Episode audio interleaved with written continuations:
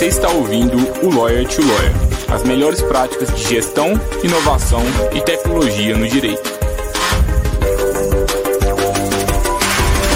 Meu nome é Gabriel Magalhães, bem-vindo ao Lawyer to Lawyer. Olá, advogado, olá, advogada, seja bem-vindo, seja bem-vinda a mais um Lawyer to Lawyer da Free Law. Eu sou o Gabriel Magalhães e é um prazer estar aqui com vocês novamente no episódio de número 151, um episódio muito especial para mim, eu acho para vocês também. Tenho o prazer de receber aqui a Jéssica. A Jéssica trabalha com a gente na Free Law. Ela é uma advogada, mãe, já atuou em várias frentes da advocacia, é, já também prestou concurso público, já foi aprovado alguns concursos, hoje está empreendendo aqui conosco é, várias dúvidas aqui que vários de vocês têm. Acho que a Jéssica vai poder compartilhar aqui que ela já deve ter sentido. E tenho certeza que vocês vão aprender bastante com ela. Estou bem empolgado aqui com o episódio de hoje. E, poxa, o que, que, qual que é a diferença da advocacia para uma empresa de tecnologia? O que, que a gente pode aprender, tanto para você que está pensando numa transição de carreira, quanto para você que está divulgando e está querendo utilizar melhores práticas aí no seu dia a dia. O que, que será que a gente pode aprender com isso? Jéssica, prazer grande estar te recebendo aqui hoje. Muito obrigado por ter topado o convite. Olá, Gabriel. Olá, todo mundo que está aqui com a gente. É, o prazer é meu, né? Eu que escuto todos os dias, todas as semanas, na verdade, o Lawyer to Lawyer. É um prazer estar aqui como convidada hoje e vai ser um bate-papo super legal, tenho certeza. Legal, Jéssica. Conta um pouquinho para a gente sua história na advocacia, por que, que você fez direito e como que foi, assim, depois de formar, os, é, os momentos, assim, que mais te marcam, assim, na sua carreira. É, bom, eu costumo dizer que a minha carreira até aqui, né, minha história profissional é cheia de surpresas. Primeiro, é, fiz direito, né, me formei, e durante toda a faculdade a minha ideia principal era fazer concurso público. Durante a faculdade eu tive é, a experiência de estagiar em várias, né, é, no fórum lá de Fortaleza, e é, eu nunca tive a pretensão de advogar. Então, durante toda a minha faculdade, a minha ideia realmente era prestar concurso público. E aí me formei, fui estudar, fiz minha pós-graduação e comecei aí é, a caminhada do concurseiro, né, que é cheia de desafios.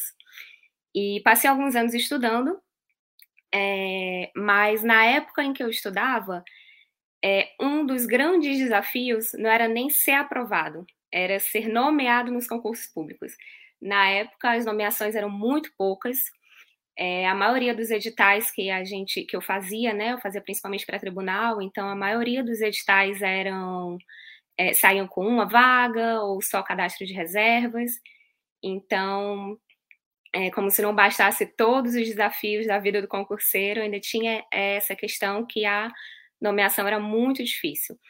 Então, estudei alguns anos, tive algumas aprovações, fiquei ali esperando, e aí chegou a pandemia. Na época da pandemia, os concursos foram suspensos, nomeações suspensas, e é, foi quando eu realmente tive o primeiro contato com a advocacia. No tempo que eu estudei, eu cheguei a fazer outras coisas em paralelo, fiz correspondência jurídica, mas advogar em si, eu só fui advogar é, na época da pandemia. E aí, advoguei, gostei, é, cheguei a participar, fui membro de comissão de, da OAB, é, mas assim, gostava, mas não era aquilo que me deixava feliz de fato. E aí, no começo do ano passado, no começo de 2020, é, eu resolvi criar uma marca de perfumaria para casa que não tinha nada a ver com a advocacia. Era, na verdade, é, quase que unir o útil ao agradável. Era uma coisa que eu fazia para mim e aí surgiu a ideia de comercializar no Instagram. Foi quando eu comecei a estudar sobre marketing, é, tive assim um primeiro contato mais aprofundado, comecei a estudar sobre branding, persona e universo da marca. E é, foi quando o meu, meu olhar começou a voltar para essa área e realmente me distanciar da advocacia. E aí, é, poucos meses depois, logo no início dessa marca, é, eu descobri que estava grávida e, junto a isso, surgiu uma oportunidade de me mudar e vir passar um tempo nos Estados Unidos, que é onde eu estou agora. E, em razão dessa mudança, eu deixei a ideia dessa marca de lado, parei e realmente foquei na minha vida pessoal. Passei o resto do ano é, focando na mudança, na gravidez, o bebê nasceu, me mudei e aí mais uma surpresa da vida. Depois de uns seis meses mais ou menos que o bebê já tinha nascido e eu já estava morando aqui, é, veio a tão sonhada nomeação. Depois de, acredito que mais de dois anos e meio mais ou menos de espera, veio uma das nomeações é, fui convocada para um concurso do tribunal do Ceará que eu fiz. E é, nesse momento eu comecei a pensar se realmente era aquilo que eu queria. É, a área do direito já não me atraía tanto. E se tiver alguma mãe aqui, acho que vai entender o que eu vou falar, mas depois você tem um bebê, você começa a ressignificar tudo. E aí foi quando eu é, resolvi mudar realmente o meu caminho e não assumi o concurso, não tomei posse, abri mão dessa nomeação e resolvi seguir a área do marketing, que é onde eu estou hoje. Logo depois surgiu a, a oportunidade de vir para a Freelaw, que quando eu vi, assim, eu me identifiquei de cara, mandei uma mensagem, me apliquei para vaga e hoje é isso que eu estou gostando, estou fazendo. Todos os dias eu aprendo um pouquinho aqui. Estou aqui na estratégia de conteúdo, estou estudando copywriting, então todo dia a gente estuda um pouquinho e aprende, e é isso. É totalmente diferente do que eu fazia antes, apesar de ser um serviço voltado para advogados, né? Mas é mais ou menos isso que aconteceu. Muitas surpresas, muitas mudanças, e seguimos agora no marketing. Legal. É, eu tenho muitos amigos e amigas que estão aí no caminho do concurso e, é. poxa, eu tenho um respeito muito grande, admiro muito todos, todos muito competentes, alguns já, já passaram, outros aí estão quase passando. É, e o que eu acho que eu percebo só vendo as carreiras né, de todo mundo que faz concurso é que assim, não existe caminho fácil, não existe caminho garantido. Não, Quando a gente faz concurso, a gente pensa que é estabilidade, né? Tudo mais. É. Mas a gente vê que sei lá, às vezes o que era estável não funciona mais para a gente, às vezes a gente teve um filho, às vezes a gente foi para foi outro lugar e a gente não, às vezes aquela oportunidade que era tão estável que agora ela não, não encaixa mais na nossa vida. Exatamente. Eu acho, acho legal essa, a gente ver isso assim. E é, outra que, coisa que eu acho interessante também vendo, vendo a sua trajetória é o tanto que agora, né, liberdade geográfica é importante para você, né? Porque senão não, não ia funcionar, né? Ah, completamente. Liberdade geográfica, liberdade é, de tempo, né, da gente conseguir fazer o nosso horário, que é uma coisa completamente diferente do concurso, né, que você tem que chegar lá, bater ponto, tem aquele horário certinho. É, mas é isso mesmo, a vida do, de quem estuda para concurso é cheia de desafios, porque não basta só o seu esforço, né? Por mais que você se esforce ali para passar, para fazer é, fazer várias provas, viaja para um lado, viaja para o outro, mas você também depende muito da nomeação, né? E na época, nossa, eu tive amigos que passavam assim, em primeiro lugar e anos para ser nomeado. Então, realmente é um desafio muito grande. É, uhum. Eu também admiro muito quem, quem permanece assim até a posse. É muito, é muito desafiador. E assim, Jéssica, com o que você já viveu desses mundos diferentes, né, do direito, empreendedorismo, marketing, o que que te marca assim? O que, que você acha que falta na advocacia? O que, que falta nas faculdades? Falta para os escritórios? Olha, eu acho que principalmente para a faculdade o que falta é ensinar a gente a advogar. A faculdade em si, na minha experiência, a gente só aprendia a teoria. Quando você sai da faculdade, você não sabe o que fazer você não sabe prospectar um cliente, você não sabe por onde começar. E assim, se você não tiver alguém da família, né, algum conhecido para te ajudar, ou se você é, não entrar, é, emendar um estágio, é muito difícil você começar do zero, pelo conhecimento que você tem dentro da faculdade, né? Então, acho que falta muito isso na faculdade, te ensinar a prospectar cliente, a montar um escritório, a planejar um escritório, porque a advocacia é muito mais do que só fazer a petição, protocolar, ir para audiência, né? Então, acho que principalmente é isso que falta na faculdade. Uhum. E, e, assim, acompanhando até mesmo colegas advogados que produzem conteúdo hoje no Instagram, né? Que hoje em dia o acesso à informação está muito maior, né? Do que na época que eu me formei. Mas a grande maioria da, das perguntas que aparecem no Instagram, de dúvidas, é geralmente isso: como começar, né? É uma coisa que com certeza falta muito na faculdade do direito. Como começar a advocacia. Uhum. E se você fosse, sei lá, abrir um escritório hoje, o que, que você faria, assim? Que dica que você daria também para quem fosse abrir um escritório com os conhecimentos que você adquiriu até então? É, eu acho que a primeira coisa que eu faria era planejamento. Era pensar, é, estruturar realmente uma operação jurídica. O que, que eu preciso fazer para é, prospectar clientes? O que eu preciso fazer para é, acompanhar de perto a trajetória desse meu cliente dentro do escritório, né? É, quais são as atividades operacionais e intelectuais que eu preciso é, focar no meu escritório? E assim, eu pensaria muito também em uma área que eu pudesse é, me especializar, uma área, uma área de clientes, né? Não necessariamente só uma área do direito, mas uma forma de proporcionar toda uma experiência para o meu cliente, né? É, eu pensaria muito nisso. Que foi também uma coisa que me atrapalhou muito no começo da, do meu estudo para o concurso público. Foi a falta de foco. Então, às vezes, você tá ali, ah, eu quero advogar. Mas e aí, né? Eu vou advogar para que área? Eu vou atender qual tipo de cliente? Quem é o meu cliente ideal? Quem é a minha persona? E aí, às vezes, a falta de foco é, te faz perder tempo. Na, no caso do concurso, a minha falta de foco foi saber exatamente o concurso que eu queria. Então, assim, foi um pouco de falta de estratégia que eu tive no começo. Eu queria TRT, então, quais são os concursos que eu consigo é, conciliar ali na, no meio do caminho, né? Já que não tem concurso para TRT toda hora. Então, acho que você precisa fazer, é, traçar estratégias, ser estratégico. Acho que isso é o principal hoje em dia. Uhum.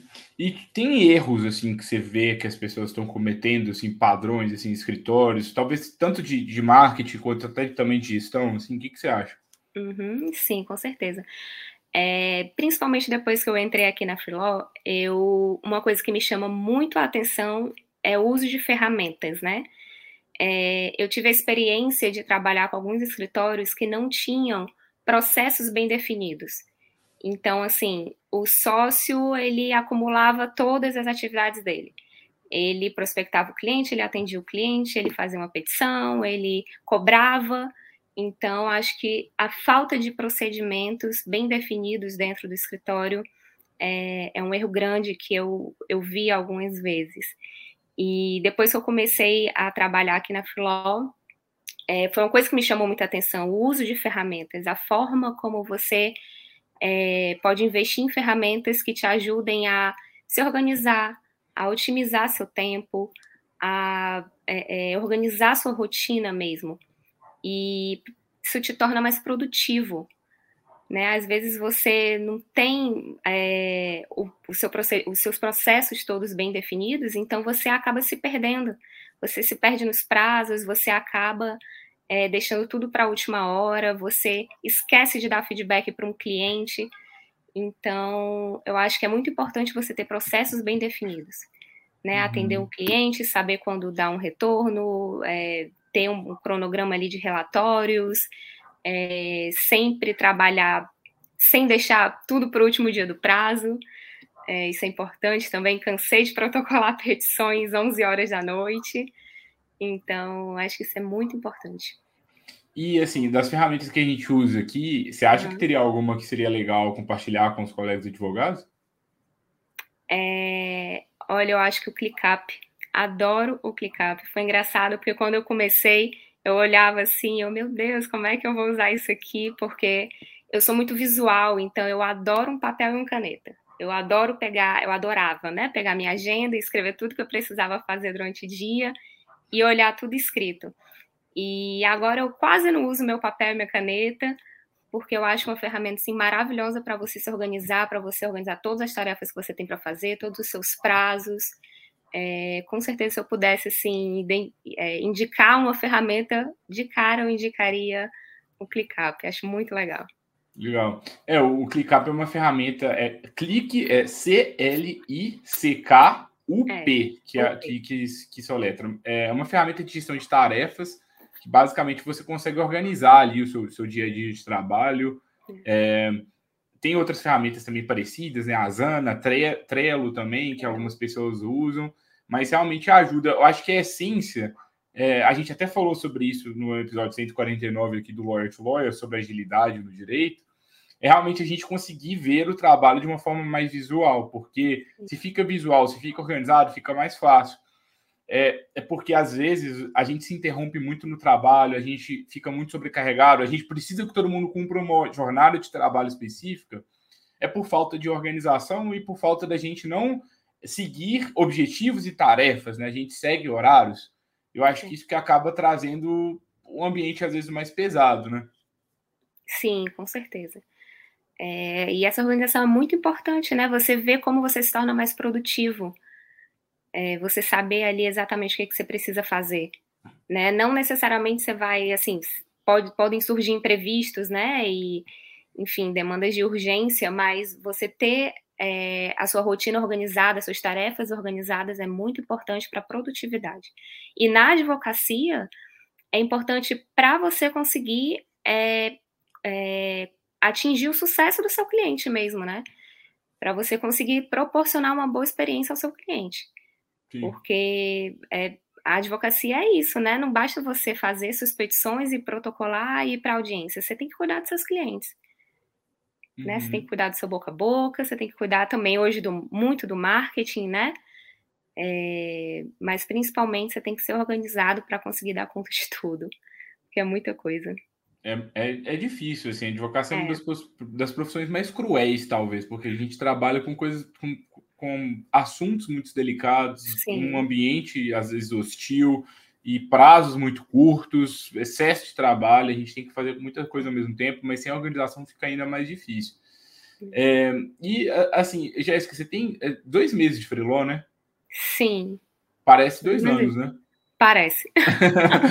é, Parece. Parece que a gente já se conhece há muito tempo. É Mas, assim, verdade. Assim, o que que, o que que mais te marca, assim, tipo, uma rotina de uma empresa de tecnologia comparado com uma rotina do escritório de advocacia? E, sei lá, o que que não é legal, o que que é legal comparado com, com os outros ambientes? Tipo, o que, que que você acha que os escritórios poderiam aproveitar, assim, disso, desse tipo de ambiente? É, uma coisa que eu acho muito legal é a cultura. É, a cultura de, de, do pensamento em grupo, né? De você poder contar com todo mundo. Então, às vezes você está aqui com a dúvida, você chama ali é, uma pessoa e ela te ajuda nas suas dúvidas. Acho que o pensamento do coletivo, assim, é muito importante. É, eu acho muito legal a forma como é, todo mundo trabalha com muita transparência. Então, isso diminui qualquer possibilidade de problemas, né? Se acontecer, enfim, algum, algum contratempo, alguma coisa, todo mundo conversa. É, acho muito legal a forma como a gente trabalha de testes, né? A gente, enfim, cria hipóteses e testa, vê se está fazendo legal, se não está, o que, que pode mudar no trabalho, o que, que não pode, se a estratégia está boa, se não está. E eu acho que isso torna o dia a dia mais dinâmico, né? E uma coisa que eu acho muito legal também é, é aquele pensamento de que você erre rápido e aprenda rápido, né? Eu acho isso muito importante. Porque às vezes, principalmente na advocacia, você não tem muito espaço para errar, né? Mas assim, quando você comete um erro, você tem que aprender rápido com ele e assumir, né? E consertar e aprender rápido com ele e, enfim, mudar as estratégias e, e, e aplicar ali da melhor forma. É, eu acho que a cultura é muito legal. Eu acho que sim. É...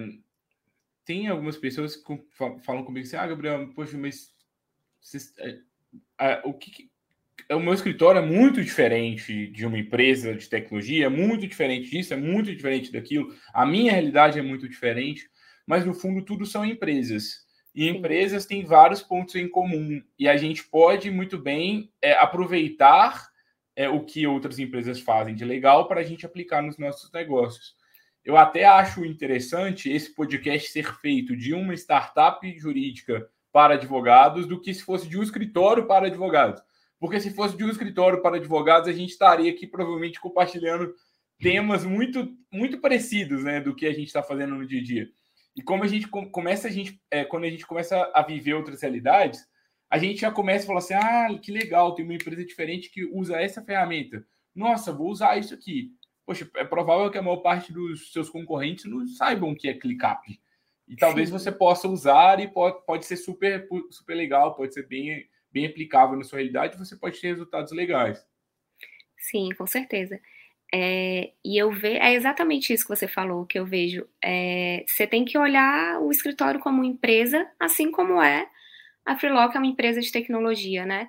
É, e eu pelas experiências que eu tive em alguns lugares, é, em alguns escritórios, é muito isso mesmo. Às vezes o, os sócios eles não querem é, ter um investimento financeiro, não querem elevar custo de né, contratar algumas ferramentas, algumas tecnologias, mas eles não entendem que se você é, é, tiver esse custo financeiro, a sua produtividade vai aumentar muito mais, então o retorno vai ser muito maior, né? Então, assim, é isso que falta, eu acho, um pouco mesmo. É olhar o escritório como empresa, assim. Eu já é engraçado porque a gente fala muito isso do nosso dia a dia aqui, principalmente ali na produção de conteúdo, é, mas é muito do que eu vi na prática realmente. É, é a falta de olhar o escritório como se fosse uma empresa, olhando assim a advocacia como se fosse só uma advocacia, né? Só você lutar ali pelo direito do cliente e pronto. E não é, é só isso. E, é, assim, por muito tempo, a gente aqui na Feló, a gente economizou muito custo em tecnologia. Tipo assim, ah, não vamos contratar. Tem um, tem um caso clássico. A gente usa hoje uma, uma ferramenta de, que faz a intermediação do, do pagamento da Freeló, né? Que cuida do, de toda a logística de pagamento, que chama Yugo. Aí, na primeira vez que a gente foi cotar essa ferramenta, sei lá, a mensalidade era tipo 700 reais por mês. E a gente falou assim, nossa, gente, a gente não pode contratar essa ferramenta, ela é muito cara, tudo mais. E na época, a gente devia faturar uns 2 mil por mês e ia gastar 700 com a ferramenta. Então, tipo assim, quase tudo que entrava a gente ia gastar com a ferramenta. Mas, ao mesmo tempo, a gente criou a empresa, não era para faturar 2 mil, era para faturar muito mais do que 2 mil, né? Se fosse só para 2 mil, ia morrer a empresa. Então, era melhor desde o início a gente já ter assumido aquele custo. Começava com o negócio desde o início e via se ia dar certo ou não, do que ficar economizando e depois que esperou que a bomba do financeiro estourou, falou assim: nossa, agora o financeiro ficou insustentável, aí busca a ferramenta. Então, assim, uma coisa que eu, que eu não, não gosto de economizar mais, que a gente não gosta muito aqui no Flow, é economizar em ferramenta. É claro que, poxa, a gente está num momento delicado do país, né? Que a gente tem que tomar cuidado e ser responsável com cada gasto. Então, de vez em quando faz sentido a gente reduzir custo aqui ou ali, mas vamos, eu sempre gosto de refletir, né? Isso, essa ferramenta aqui, ela vai poupar horas de trabalho do nosso time, ela vai gerar mais qualidade de vida para a gente? É, se sim, é melhor a gente ter ela e fazer esse investimento do que a gente ficar aqui fazendo uma economia ali de, de um dinheirinho ali que vai ser bom, seria bom se a gente economizasse, mas que no fundo é uma economia porca. É, com certeza. E eu, eu vivi um pouco disso até é, na época que eu criei essa marca de perfumaria para casa, porque eu olhei assim, não, é uma marca pequena, vou só ali vender no Instagram, vou fazer tudo sozinha. E aí acaba que você acumula tanta coisa que você não consegue fazer tudo direito, você não consegue fazer tudo bem. É, então, se você, se eu na época, né, tivesse investido de repente num, numa pessoa para tirar as fotos, numa pessoa para fazer um design, né? Num, enfim, num profissional especializado, é, teria sido muito melhor para a marca. Claro que na, nesse meu caso, nessa minha experiência, foi realmente um espaço de tempo muito curto por causa dessa minha mudança. Mas se eu tivesse continuado com essa marca, com certeza eu teria pensado assim também. Teria mudado a estratégia, teria começado a investir em ferramentas, enfim, em serviços é. que, é, que me ajudariam. Eu, lembro que assim, no início da Freeló, a gente tipo, se usava com tudo. É claro, né? Não tinha dinheiro é. para nada. Hoje também tem pouco ainda, mas assim, na época era ainda menos. Mas no início, a gente, por exemplo, ah, vamos contratar uma ferramenta para fazer um site, tipo, 60 reais por mês. Pessoal, se a gente está criando um negócio, a gente vai ter que fazer algum investimento. Se a gente fica ali mascarando esse 100 reais, 200, 300 que a gente vai ter que investir ali no início em cada algumas pequenas coisas, a gente está mascarando um custo fixo que o nosso negócio vai ter.